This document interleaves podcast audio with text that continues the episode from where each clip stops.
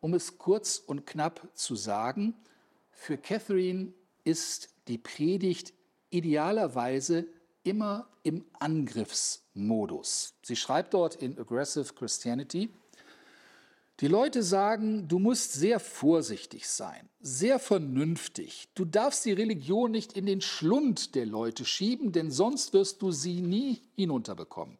Wie bitte?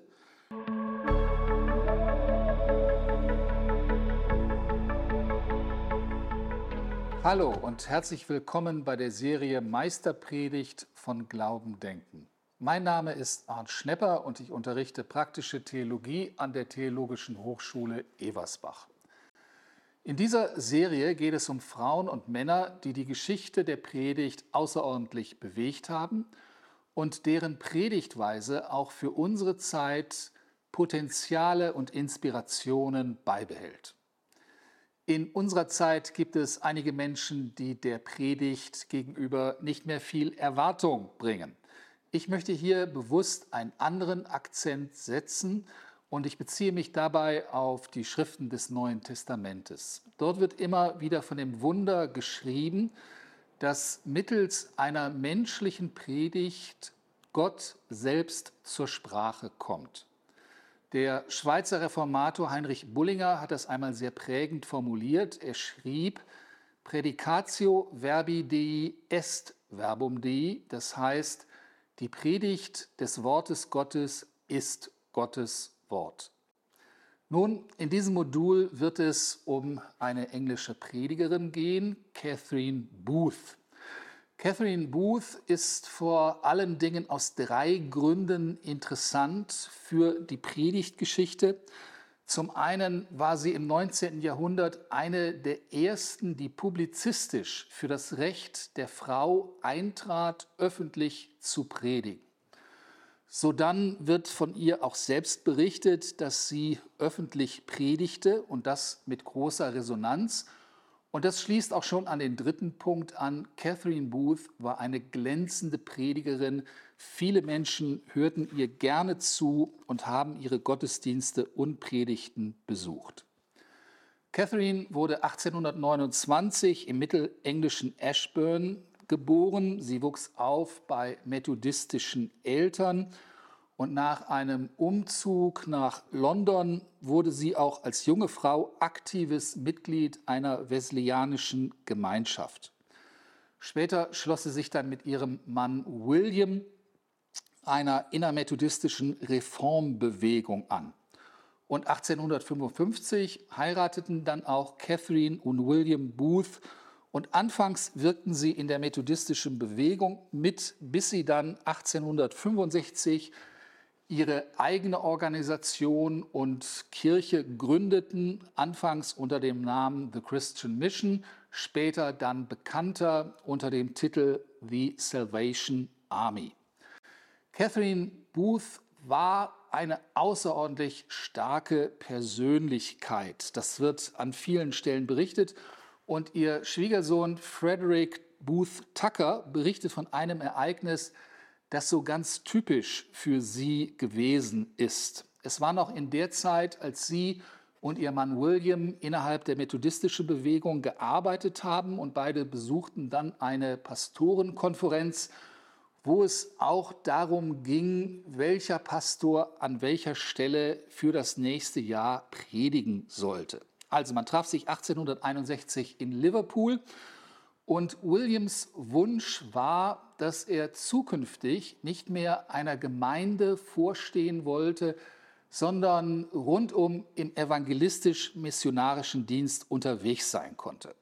Und die Delegierten berieten dort und boten ihm am Ende eine Art Kompromiss ein, der das Ehepaar nicht zufriedenstellen konnte. Und dann berichtet der Schwiegersohn Frederik, dass nach dem Angebot dieses Kompromisses oben auf der Galerie bei den Gästen Catherine aufstand und für den ganzen Saal vernehmbar laut Never rief, also niemals. Und dann eilte sie also die Treppen von der Galerie herunter und traf unten am Ende der Treppen im Geschoss dann auch auf ihren Mann William, der sie in die Arme nahm und sie drehten dem Saal ihren Rücken und verließen diese Versammlung. Also ein ganz energischer Charakter, Catherine Booth. Es gibt heute viele Zitate, die zum christlichen Sprachschatz gehören und ich möchte uns gerne zwei Zitate vorstellen, die also so richtig typisch und sprichwörtlich auch für diese Frau sind. Einmal sagte sie, There is no improving the future without disturbing the present. Auf Deutsch, du kannst die Zukunft nicht verändern, wenn du die Gegenwart nicht bereit bist zu stören. Und ein zweites Beispiel von Catherine Booth, Never mind who frowns if God smiles. Also, es kann dir egal sein, ob jemand die Stirn runzelt, solange Gott dich anlächelt. Heute ist man sich in der Forschung einig, dass Catherine für ihren William eine kongeniale Partnerin gewesen ist. Manches hätte er ohne sie wahrscheinlich nicht geschafft. Sie arbeiteten auf Augenhöhe, ergänzten sich miteinander und obwohl Catherine Booth ihr ganzes Leben lang keinen offiziellen Rang in der Salvation Army einnahm, nannte man sie am Ende ihres Lebens doch die Army Mother oder die Mutter der Salvation Army, also ein ganz großer Eindruck, den sie dort hinterließ. Und ihre Entscheidungen und Überlegungen sind für die Geschichte der Salvation Army sehr prägend gewesen, teilweise bis auch heute noch. Auf sie geht maßgeblich zurück, dass in dieser evangelischen Freikirche der Salutisten Männer und Frauen äh, gleiche Rechte und Pflichten besitzen. Auf sie geht auch zurück, dass die Salutisten auf äh, Alkohol äh, verzichten, also dem Genuss des Alkohols gänzlich entsagen. Von ihr stammt auch der Entwurf für die Uniformen und die Fahne, und entscheidend war bei ihr auch die Fähigkeit, adelige Kreise und höhere Klassen anzusprechen. Das war für die Finanzierung der Salvation Army immer von großem Nutzen. Grundsätzlich war das Hauptgebiet des Ehepaares der Osten von England, der Osten von London, die Slums im Westen Londons aber Catherine gelang es auch im ähm, Osten zu arbeiten, also dort, wo die äh, besser gestellten und vermögenden Menschen arbeiten. Sie war so etwas wie die erste Fundraiserin der ähm, Salvation Army. Ich möchte nun im Folgenden auf vier typische Merkmale bei Catherine eingehen. Das ist einmal ganz grundsätzlich ihr Eintreten für das Predigen von Frauen äh, im zweiten Teil dann auf ihren Ansatz der missionarischen Pragmatik, drittens auf ihr Plädoyer für die aggressive Predigt und abschließend auch ihr typisch argumentativer Duktus bei öffentlichen Reden. Ich starte also mit ihrem grundsätzlichen Eintreten und das ist schon etwas Bedeutendes. Ich hatte das ja anfangs schon erwähnt. Catherine war nicht die erste Europäerin, die im 19. Jahrhundert öffentlich predigte. Es gab im Methodismus und bei den Quakern immer schon einzelne Frauen, die aber, das muss man dazu sagen, nie so die Öffentlichkeit suchten, wie das dann Catherine später getan hat. In den Vereinigten Staaten war man da schon ein bisschen weiter und im 19. Jahrhundert war eine bekannte Frau, die dort also auch öffentlich auftrat, äh, Phoebe Palmer. Sie war auch eine Methodistin und gehörte zur sogenannten Heiligungsbewegung der Holiness Movement, eine Art, so würden wir heute vielleicht sagen, charismatischen Erneuerungsbewegung im Methodismus, wiewohl also dieser Vergleich auch nur äh, partiell dann auch passt. Nun, Phoebe Palmer reiste mit ihrem Mann Walter 1859 auf die britischen Inseln. Sie verblieben dort auch für einige Jahre. In Amerika brach dann auch der Sezessionskrieg aus. Und das Ehepaar Palmer sorgte für ein enormes Aufsehen auf den britischen Inseln. Warum? Weil eben die Ehefrau Phoebe öffentlich redete und predigte. Das fand einen enormen Anklang, aber auch einen großen Widerspruch. Und es war dann eine Niederschrift, eine schriftliche Publikation eines Gegners von Phoebe Palmer, die Catherine dazu brachte, öffentlich Stellung zu der Frage zu beziehen, ob Frauen predigen dürfen, sollen oder können. Und das tat sie dann noch im selben Jahr, 1859, mit einer kleinen Schrift mit dem Titel The Female Ministry or the Woman's Right to Preach. Also weiblicher Dienst, so könnte man sagen, oder das Recht der Frau zu predigen. Ich übertreibe nicht, wenn ich sage, dass also auch diese Schrift heute noch nicht nur lesbar, sondern ausgesprochen lesenswert ist. Denn im Gegensatz zu äh, manchen geläufigen Herangehensweisen zu diesem Thema versuchte Catherine die Frage innerbiblisch zu begründen. Mit anderen Worten, sie stellte sich nicht außerhalb der Auslegung des Neuen Testamentes, versuchte nicht die, Frage, versuchte nicht die Bibel in Frage zu stellen, sondern stellte ganz einfach ihre Fragen an die Bibel und suchte dann auch ihre Antworten dort. Und äh, nach ihrer Herangehensweise fand sie das auch und sie geht auch keinen kritischen Erwägungen so aus dem Weg. In dieser kleinen Schrift schaut sie sich die einschlägigen Stellen an, vor allen Dingen natürlich die Kapitel 11 und 14 des ersten Korintherbriefes und auch das zweite Kapitel, Kapitel des ersten Timotheusbriefes. Und sie, ihr gelingt es, so möchte ich sagen, auf plausible Art und Weise die dortigen Aussagen also miteinander zu verbinden. Sie verweist in der Schrift natürlich auch auf die Prophetin im Alten Testament, konzentriert sich dann auch auf die Grußliste im bekannten 16. Kapitel des Römerbriefes und auch ganz interessant, sie bezieht sich auf Römer 16, Vers 7, wo eine Person namens äh, Junia erwähnt wird und bevor es die feministische Exegese überhaupt gab, äh, erörtert sie dann die Frage, ob es sich hierbei nicht auch um eine Frau handeln könnte und beantwortet diese Frage mit Ja und rekurriert dabei auch auf den griechischen Kirchenvater Chrysostomos, der das schon ähnlich so ähm, gedeutet hat. Ein weiterer wichtiger Beweis ist für Catherine Apostelgeschichte 2, wo äh, die Joel-Verheißung Erwähnung findet und wo es dann also auch heißt, dass Söhne und Töchter weissagen sollen. Wir merken, worauf das alles hinausläuft. Sie äh, empfindet einen starken Beleg im Alten und im Neuen Testament für ähm, äh, Female Ministry, für den Dienst der Frauen äh, im, in der Predigt.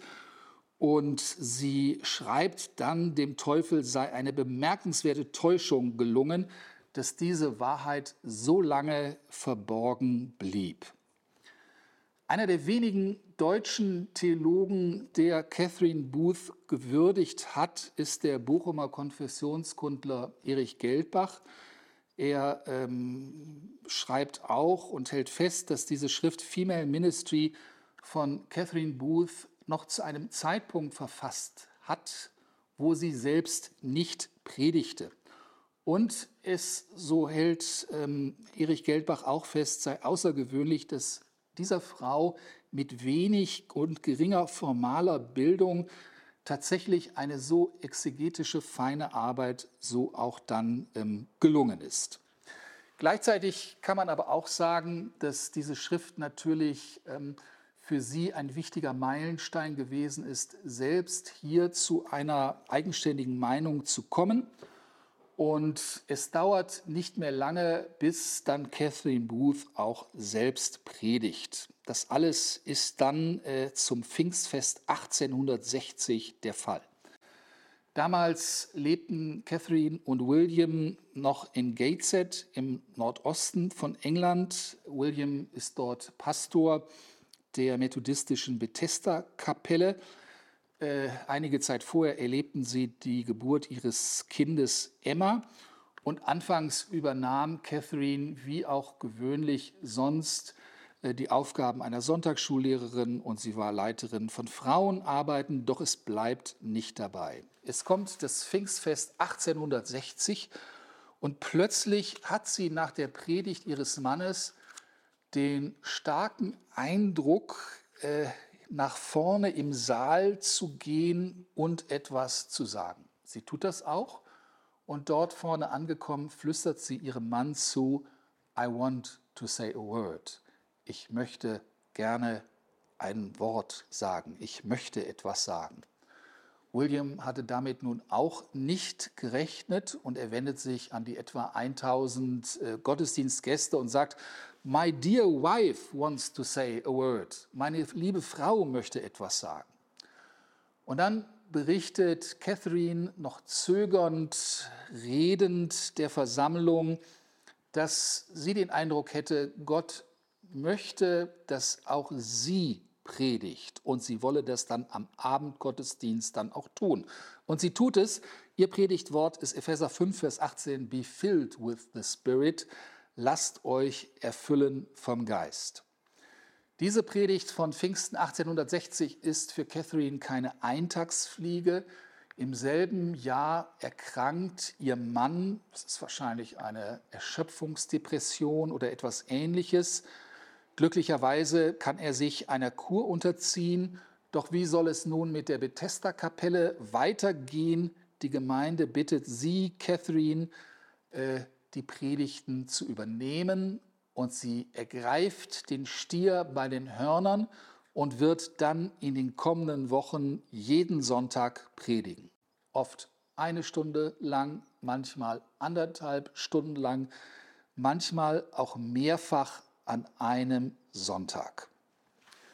Wie sahen nun die äh, Predigten von äh, Catherine näher aus? Auch hier haben wir keine Audioformate, die uns das belegen könnten.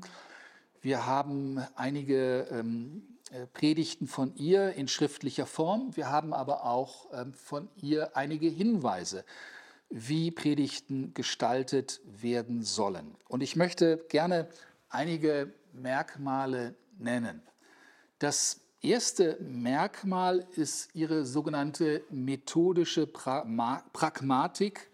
Man kann es das Gesetz der Anpassung nennen, das sogenannte Law of Adaption.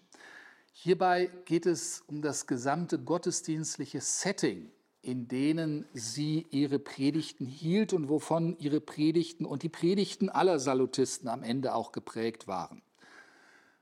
Catherine und William gehörten zur methodistischen Erneuerungsbewegung, dann kam die Salvation Army und das war alles eine große transatlantische Erneuerungsbewegung. Man stand im engen Kontakt mit amerikanischen Pastoren, Pastoren-Ehepaaren.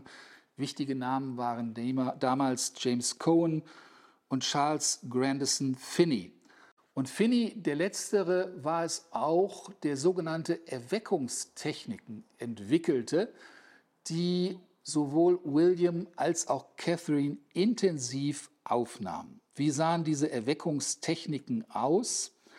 Nun, einmal war das die Idee der sogenannten Protracted Meetings, das heißt der lange ausgedehnten Treffen. Wenn man öffentliche Evangelisationen veranstaltete, war man darauf bedacht, nicht nur ein oder zwei Tage Predigten anzubieten, sondern man bemühte sich darum, eine Woche oder auch mehrere Wochen Abende, offene Gemeindehäuser anzubieten, wo gepredigt wurde und wo die Menschen also auch ähm, zum Glauben finden konnten. Ein weiteres Merkmal von Finney, das die beiden Booths auch aufnahmen, war das Modell des Anxious Bench oder des Anxious Seat.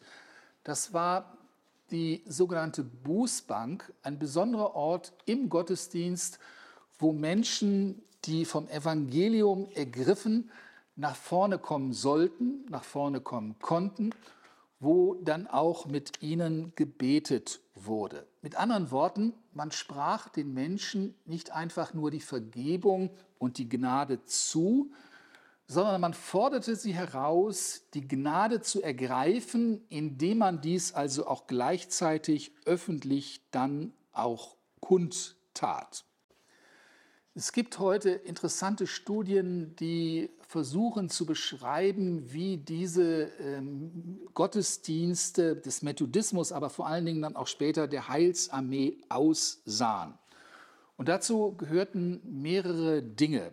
Zum einen, meistens wurde zu diesen Gottesdiensten mit ihren missionarischen Predigten durch eine öffentliche Prozession eingeladen. Die Salutisten wanderten durch die Stadt in die City, mit viel Blasmusik und auch mit Liedern. In öffentlichen Ansprachen wurde dann schon einmal das Evangelium gesagt, aber auch zu den Gottesdiensten dann eingeladen. Gleichzeitig gab es dann auch äh, den Gebrauch von Plakaten und diese Plakate waren ausgesprochen plakativ. Dort fand man solche Sätze wie Erlösung, Erlösung, Erlösung freier Eintritt, Erlösung. In den Gottesdiensten traten bekehrte Menschen auf, ehemalige Jongleure oder ehemalige Alkoholiker. Die Booths rechneten mit der Kongenialität von bekehrten und noch nicht bekehrten Menschen. Und äh, sie spürten, dass die Testimonials, dass die Zeugnisse solcher Menschen für noch Nicht-Christen von hoher Bedeutung sind. Catherine Booth nannte diesen Ansatz das sogenannte Law of Adaption, also das Prinzip der Anpassung. Darum ging es um Folgendes. Um die entkirchlichten Menschen zu erreichen, vor allen Dingen diejenigen, die dort in den Slums von London lebten, verzichteten sie ganz bewusst auf die Anpassung an die hohe kirchliche Kultur, Sie verabschiedeten sich von der E-Kultur und setzten bewusst auf die U-Kultur, auf die Popularkultur äh, des äh, damaligen Englands. Catherine Booth hat es einmal so gesagt, sie sagte, ich bin nicht verheiratet mit irgendeiner Form oder Maßnahme. Also die Gottesdienste sollten ein derartiges Setting haben, dass die Menschen es wirklich mochten und dass es ihnen auch gefiel. Im Internet finden sich heute noch alte hm, Illustrationen, handgezeichnete Illustrationen von solchen ursprünglichen Veranstaltungen der Salutisten. Und das sieht sehr bunt aus. Da werden also Tambourine geschlagen, Fahnen werden geschwenkt, weiße Taschentücher werden ausge, ausgepackt und dem Prediger äh, ähm, zugewinkt. Der Prediger steht im Zentrum, eine Hand in der Hosentasche, mit der anderen Hand auf den Himmel weisend. Menschen sinken auf den Boden oder eilen zur Bußbank. Die Gottesdienste und die Predigten der Salutisten waren für viele Menschen damals großes Kino. Und die Frage ist natürlich auch für uns heute diejenige, ob unsere Gottesdienste und Predigten nicht allzu oft auch an der hohen Kultur anknüpfen, also an den Klassikprogrammen unserer Rundfunksender und ob sie nicht vielleicht viel eher auch dort anknüpfen sollten, wo die meisten Menschen hinhören und wo sie sich angesprochen fühlten. Ein zweiter Punkt, und der betrifft nun die Predigt dann auch selbst, das ist das Format der aggressiven Predigt. Catherine predigte, sie praktizierte das sogenannte Law of Adaption. Und je länger und mehr sie predigte, desto erfolgreicher war sie auch. 1881 gab sie eine kleine Schrift heraus, wo sie dann auch darauf Bezug nimmt, wie und was man predigen soll. Und diese Schrift mit einzelnen kleinen Titeln hat die Überschrift Aggressive Christianity, also auf Deutsch aggressives Christentum. Diese Sammlung ist ein kleiner Glücksfall, denn dort erklärt Catherine ihr Verständnis von sachgerechter Verkündigung. Um es kurz und knapp zu sagen, für Catherine ist die Predigt idealerweise immer im Angriffsmodus. Und ich möchte uns gerne zwei Stellen vorlesen, wo das also sehr deutlich zum Ausdruck kommt. Sie schreibt dort in Aggressive Christianity, die Leute sagen, du musst sehr vorsichtig sein, sehr vernünftig. Du darfst die Religion nicht in den Schlund der Leute schieben, denn sonst wirst du sie nie hinunterbekommen. Wie bitte? Soll ich etwa warten, bis ein unbekehrter, gottloser Mensch gerettet werden möchte, bevor ich versuche, ihn zu retten? Er wird wohl nie gerettet werden wollen, bis seine Kehle in den Todesstunden rasselt. Wie bitte?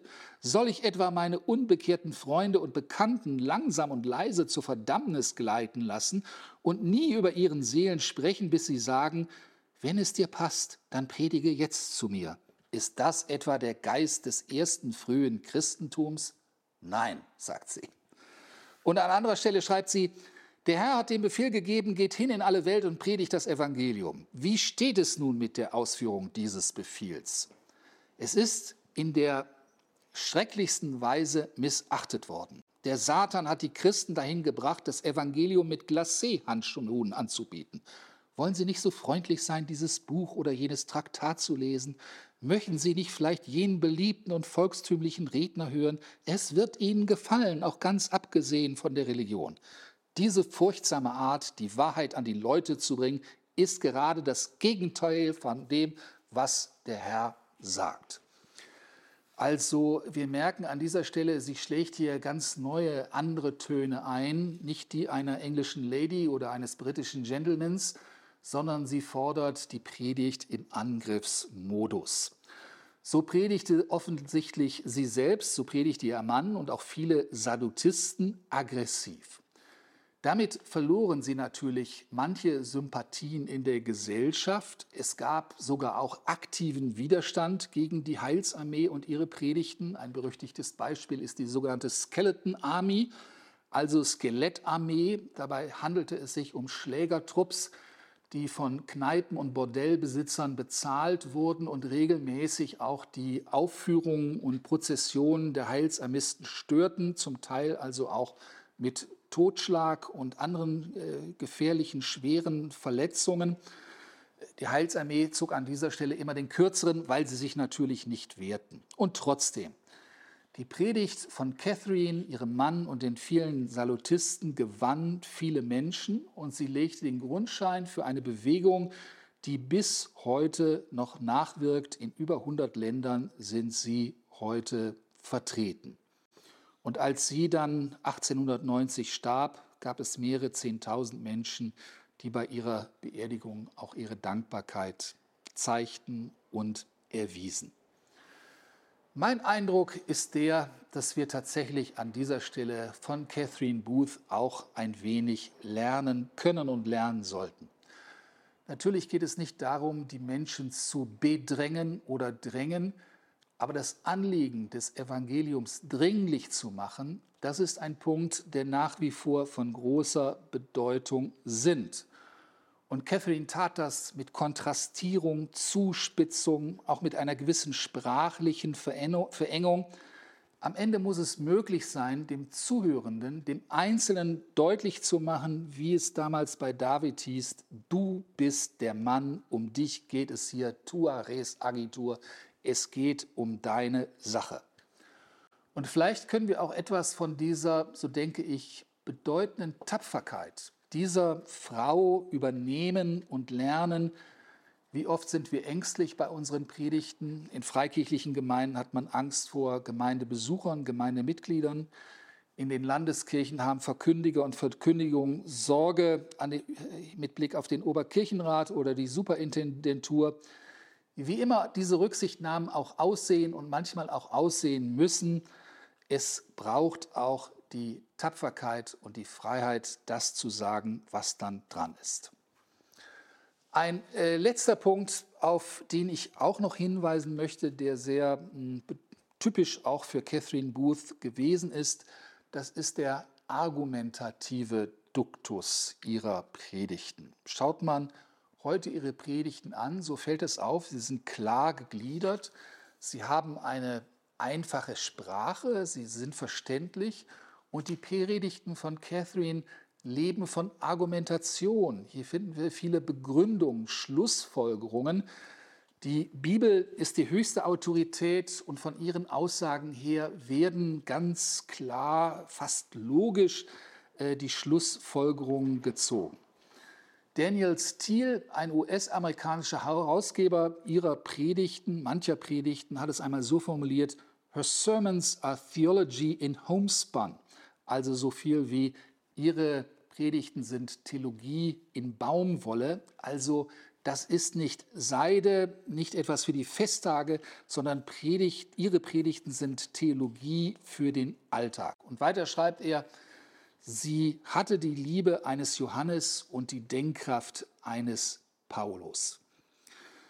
Äh, Catherine spricht an dieser Stelle oftmals von settled views, also gefestigten Ansichten, die sie im Lesen und Nachvollziehen der biblischen Schriften dann so gewonnen hat und die sie dann also auch weitergeben, weitergibt und weitergeben möchte.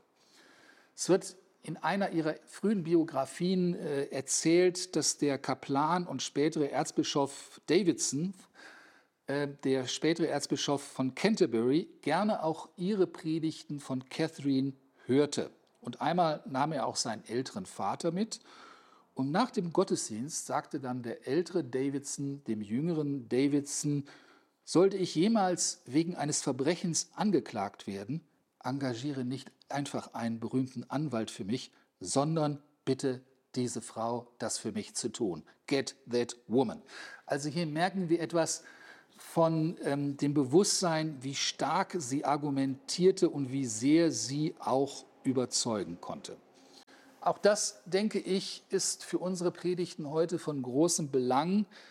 Argumentative Kraft, klares Denken, das ist nicht einfach nur ein Add-on für christliche Predigten. Erzählungen und Geschichten, so gut sie sind, tun es alleine nicht, sondern wir brauchen auch plausible Gründe. Und wo Gründe gesucht werden, braucht man auch Referenzen und eine Autorität. Das war für Catherine äh, die biblische Autorität, sola scriptura, das ist ja ein Fundamental ähm, des evangelischen Christentums. Also an dieser Stelle auch sehr typisch für sie die argumentative Art. 1888 stellten dann zwei Ärzte bei ihr Brustkrebs fest. Sie empfahlen ihr sehr dringlich, sich eine Operation zu unterziehen. Sie lehnte ab und wurde zusehends schwächer. Ihre letzte Predigt hielt sie dann im Sommer 1888 im City Temple in London, damals der ältesten noch existierenden Freikirche im Herzen der Hauptstadt, die auch heute noch existiert und ihr Text war das Pauluswort, ich bin allen alles geworden, damit ich einige rette. Nach dem Gottesdienst musste sie dann dort noch eine Stunde sitzen bleiben, um sich von der Strapaze zu erholen. Tja, und am 4. Oktober 1890 verstarb sie dann oder wie die Salutisten sagen, sie wurde zur Herrlichkeit befördert, promoted to the glory. Am Tag ihres Todes erschien in der Heilsarmee-Zeitschrift Kriegsruf War Cry noch einige Zeilen von ihr. Und dort sagte sie quasi als Vermächtnis, meine lieben Kinder und Freunde, ich habe euch sehr geliebt und durch Gottes Kraft konnte ich euch ein wenig helfen. Nun beruft er mich ab. Der Kampf aber muss weitergehen. Und dann weiter. Alle müssen etwas tun. Ich sende euch meinen Segen. Kämpft weiter und Gott wird bei euch sein. Am Ende kommt der Sieg, ich sehe euch im Himmel wieder. Alles in allem eine bemerkenswerte Frau, eine mutige und tapfere Frau, die theologisch dachte und biblisch argumentierte, die eintrat für das Recht der Frauen zu predigen, die gleichzeitig aber auch sehr missionarisch und evangelistisch gewesen ist, die sich nicht scheute, die aggressive Predigt als die eigentliche Form der Predigt zu beschreiben und gleichzeitig alles daran tat, dass Predigten auch argumentativ gut dargestellt sind. Ich danke euch für eure Aufmerksamkeit. Wenn euch dieser Beitrag gefallen hat, abonniert doch unserem Kanal. Danke.